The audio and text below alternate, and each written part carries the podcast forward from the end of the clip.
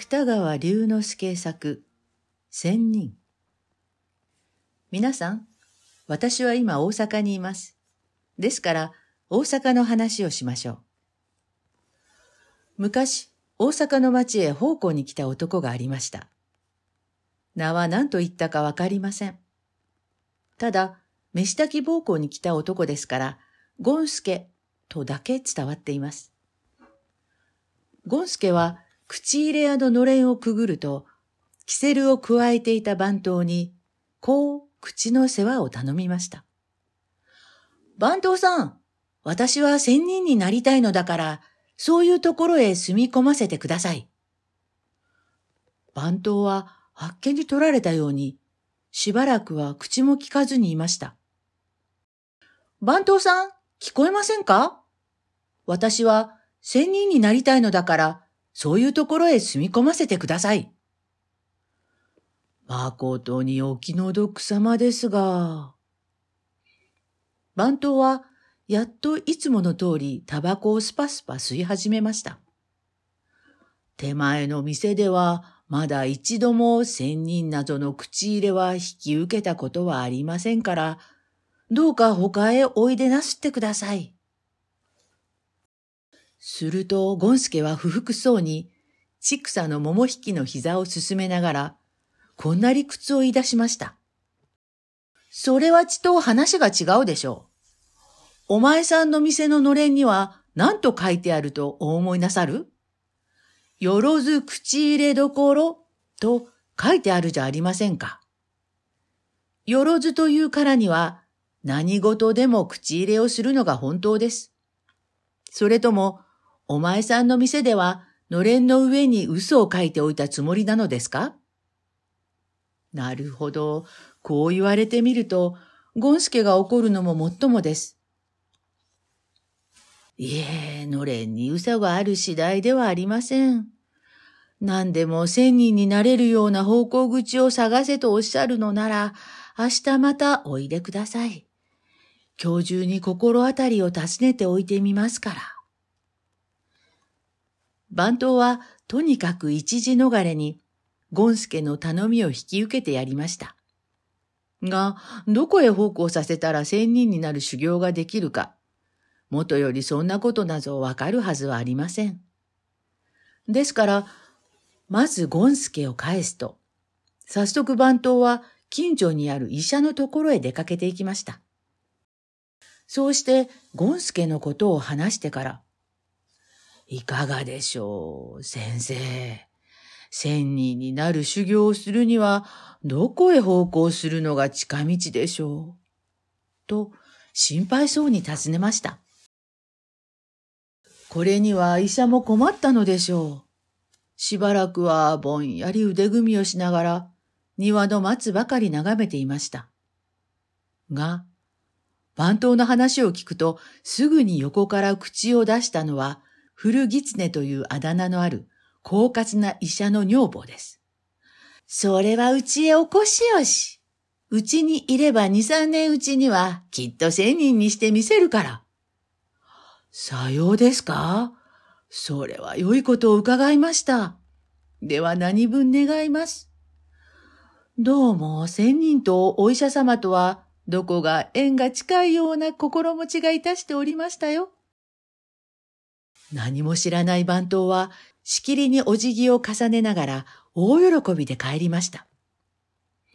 医者は苦い顔をしたままその後を見送っていましたが、やがて女房に向かいながら、お前は何という馬鹿なことを言うのだ。もしその田舎者が何年いても一向戦術を教えてくれぬなどと、不平でも言い出したらどうする気だ。と、いまいましそうに小言を言いました。しかし女房は謝るどころか、鼻の先でふふんと笑いながら、まあ、あなたは黙ってらっしゃい。あなたのような馬鹿正直では、この世知辛い世の中にご飯を食べることもできはしません。と、あべこべに医者をやり込めるのです。さて、あくる日になると、約束通り田舎者のゴンスケは、番頭と一緒にやってきました。今日はさすがにゴンスケも初のお目見えだと思ったせいか、紋付きの羽織を着ていましたが、見たところはただの百姓と少しも違った様子はありません。それがかえって案外だったのでしょう。医者はまるで天竺から来た邪光獣でも見るときのように、じろじろその顔を眺めながら、お前は仙人になりたいのだそうだが、一体どういうところからそんな望みを起こしたのだ？と、不審そうに尋ねました。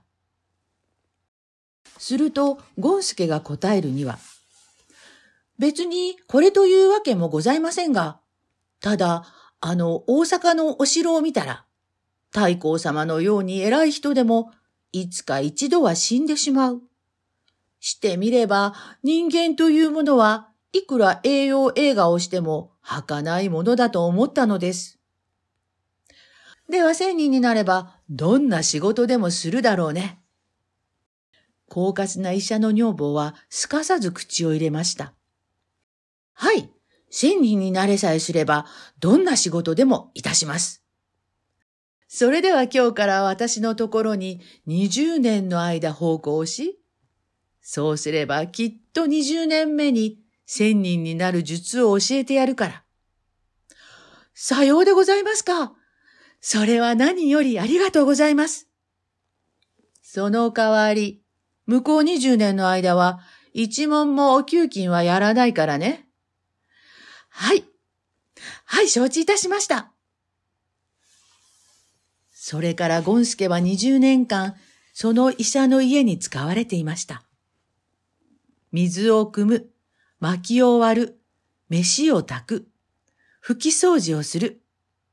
おまけに医者が外へ出るときは薬箱を背負って友をする。その上給金は一文でもくれと言ったことがないのですから、このくらい重宝な奉公人は日本中探してもありますまい。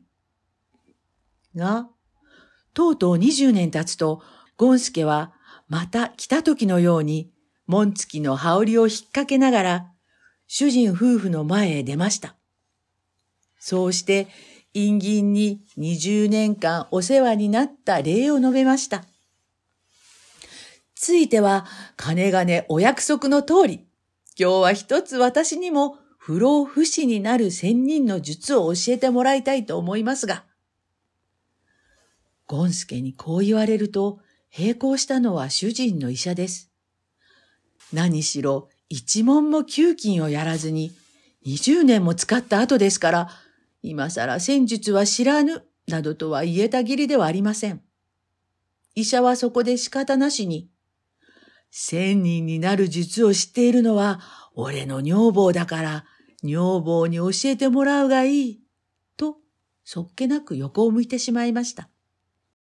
しかし女房は平気なものです。では、戦術を教えてやるから、その代わり、どんな難しいことでも、私の言う通りにするんだよ。さもないと、千人になれないばかりか、また向こう二十年の間、お給金なしに奉公しないと、すぐに罰が当たって死んでしまうからね。はい。